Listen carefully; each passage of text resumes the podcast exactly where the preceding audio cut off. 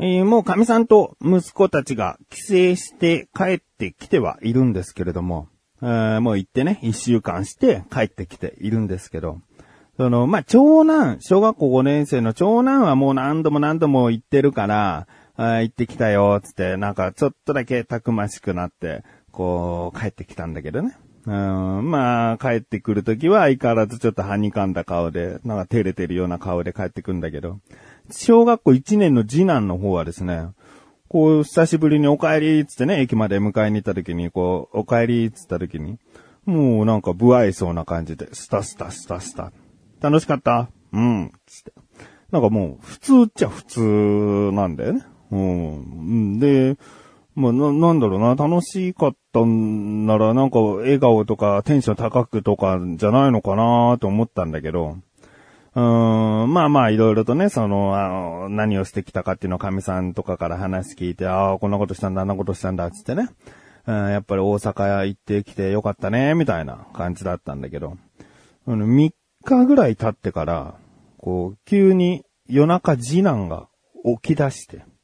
え深夜1時ぐらいかな。で、神さんは寝てて、で、しくしく泣いてるような声が聞こえたから、目覚めて、うわーっつって、最初は驚いて、ね、子供がこう泣いてるから。で、最初なんか頭痛いとかさ、お腹痛いとか、こうなんか、もしかしたらおしっこを漏らしちゃったとか、なんかそういうことかなと思ったんだけど、な、どうしたのって言ってもなかなかこう喋らないらしくて。で、こう一生懸命、な、何があったのってこう聞いたら、なんで大阪に一週間しか行けなかったのかってことを考えると、涙が出ちゃうんだよ、つって。それなんか、帰ってきた当日の夜とかならなんかすごいわかるんだよね。なんか昨日までは大阪いたのにっていうなんかあったのかな僕も小さい頃思い出すとさ、なんかすっごく楽しかった、うん思い出がいっぱいできたその日の夜って、急に虚しくなって寂しくなって涙が出てきちゃうことって正直あったんだよね。うん、だからそれだったらなんかわかるんだけど、3日ぐらい経った夜に、なんで1週間しか行けないかったんだって思うと泣けちゃうんだって、涙が出てきちゃうんだって。うんで、まあ、一週間しか行けない理由は、まあ、あの、僕と神さんのこう仕事の都合だったりさ、あと、いろいろと習い事とかの関係とかさ、もういろんな、こう、理由があって一週間なだけで、で、毎年毎年じゃあ3週間、4週間なのかっていうと、まあ、ここ最近はほんと1週間、多くて2週間ぐらいだから、そんな短すぎる期間でもなかったと思うんだけど、で、原因は別に次男にあるわけでもないから、ね、君が、こうこうこうだったから1週間しか行けないんだよってことじゃなかったから、そ、それで何をこう涙流しているんだみたいな、ちょっと神さんも戸惑っちゃって。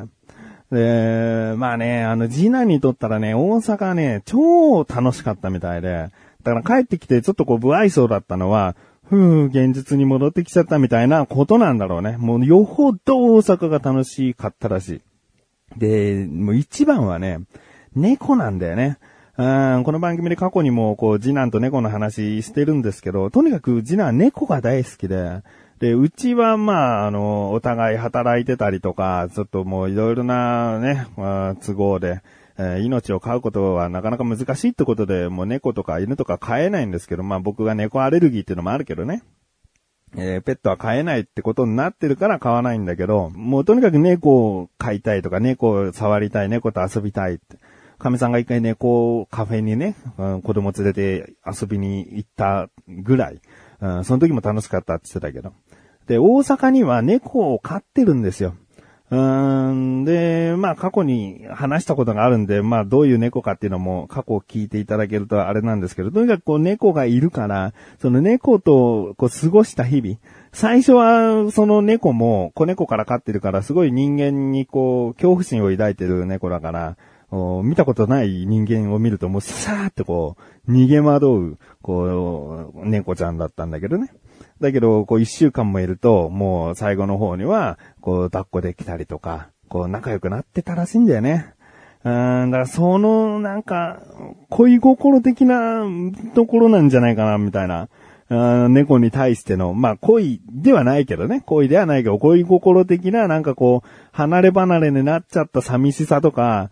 なんかそういう部分で悲しくなっちゃうんじゃないかな、みたいな。うん、で、またね、あの、もうずっと行けないわけじゃないからまた今度行こうね、みたいな感じでなだめてさ、その日の夜はこう寝かしたりしたんだけど、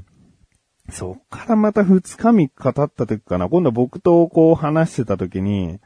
おいつ大阪行けるの？って、こう急に聞いてきて、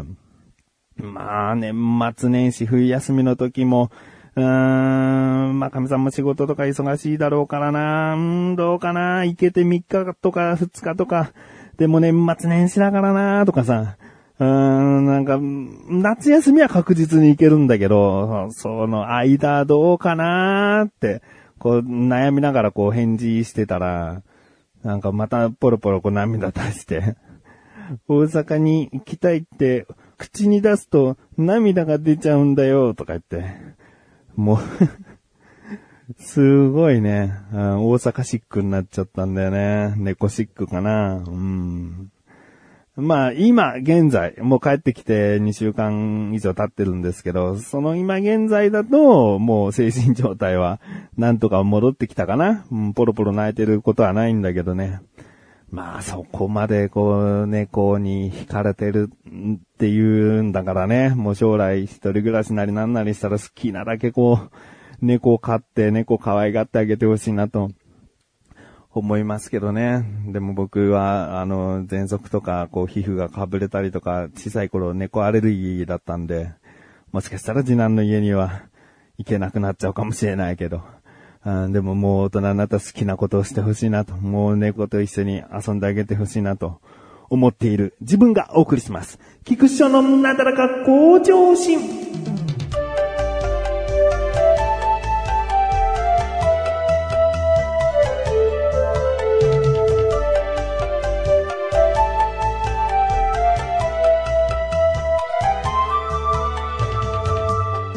前回スポッチャに行った時の話をしたんですけど、僕がまあそこで一番楽しかったのがセグウェイなんですよね。自分の体重移動で、ハンドルをぐいぐい動かすんではなく、体重移動で乗り物が動く。進むだけではなく、後ろに下がったり、曲がったり、回ったりするのがもう自分の体重移動の感覚。うん、なんですよね。うん、だから、もう本当に立ってるだけで操作できちゃう。うん、ペダルを踏むとか、そういう操作一切なしで。もうその感覚がとっても楽しくてね。で、スポッチャではですね、似たようなものが他に二つあったんです。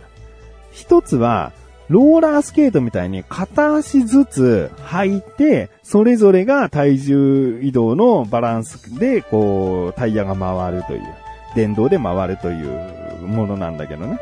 もう一つがね、スケートボードみたいな感じなんだけど、まあ、スケートボードは乗ったら横に動くって感じだけど、タイヤが、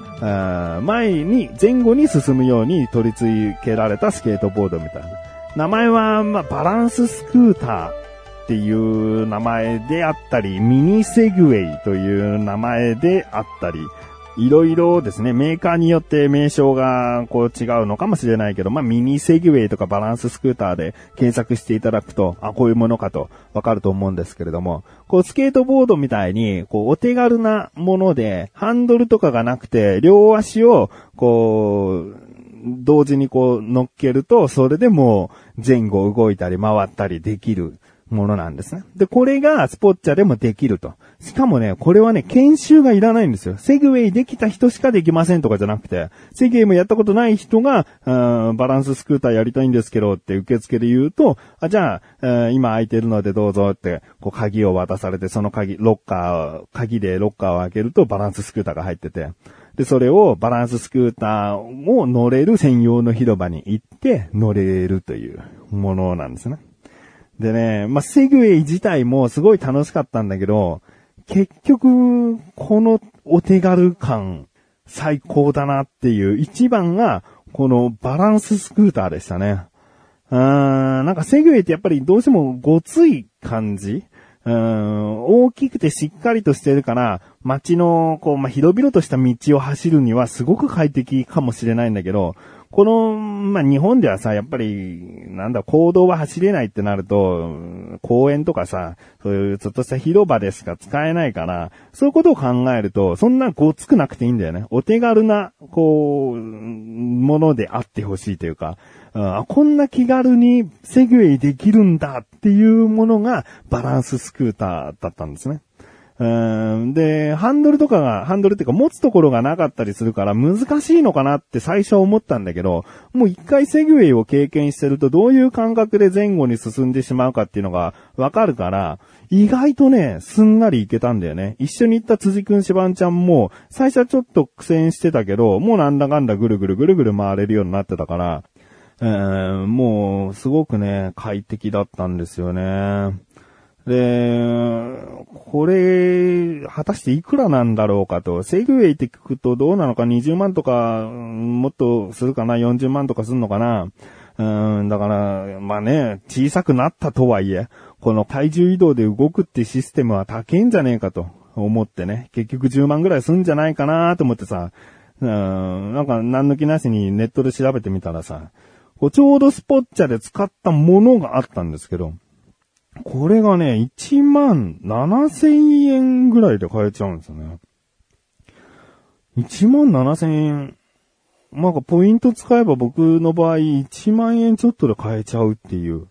うん、なんかゲームのハード機を買うよりも全然安く買えちゃうんだなっていう。すごい今身近なものになってるんですよね。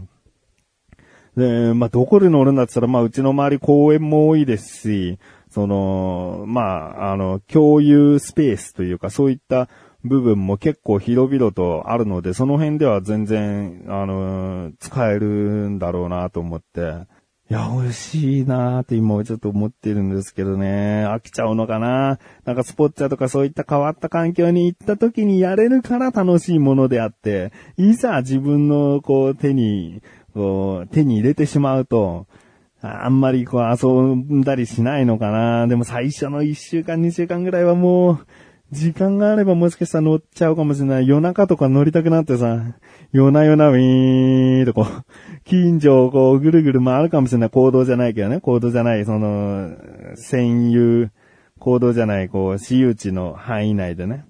うん、ぐるぐるぐるぐるこう回、回っちゃうかな。そんなやついたら不気味だよな、とか。思うんだけどさ、でも、もう旗からの目は全然気にせずね、乗ってるその感覚がすげえ楽しいから、あー、ちょっと考えてるよね。とりあえずなんか、家族とスポッチャ行きたいな、スポッチャ行きたいな、若っ子もセグウェイ乗りたいな、なんだけどね。うーん、とにかくこのバランススクーター、今超気になってます。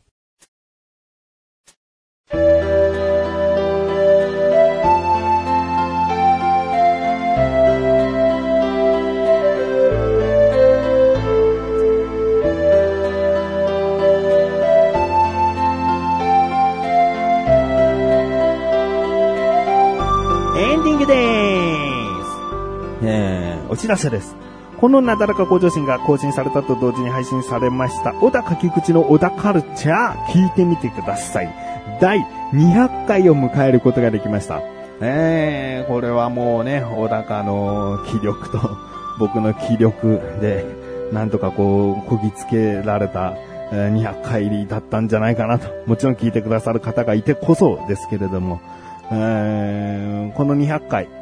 まあ、その199回で僕がとあるこう車の部品のこう交換とかなんだでちょっとトラブルがありましたね。その完結編の話をまずしているんですけれども、その後ですね、小高祐介にサプライズ企画です。えー、今までね、こう、小高祐介からの話っていうのはすごいあったんだけど、その時にちょこちょこ出てくるのがね、小高祐介の奥さん。ね、奥さんに、実は極秘、えインタビュー、インタビューというか、極秘アンケートかなを取ってきまして、それを本番中に小高祐介に発表しているという、うん、まあ、ドッキリ的な部分もあるんですけどね。えー、果たして小高はどういうリアクションだったのか、そして小高の奥さんはどういう質問に答えてくれたのか、えー、気になるという方はぜひ聞いてみてください。ということで、なったらかご女性は毎週水曜日こちです。それとまた次回終わった菊池勝利様がれたまりでまりお疲れ様です。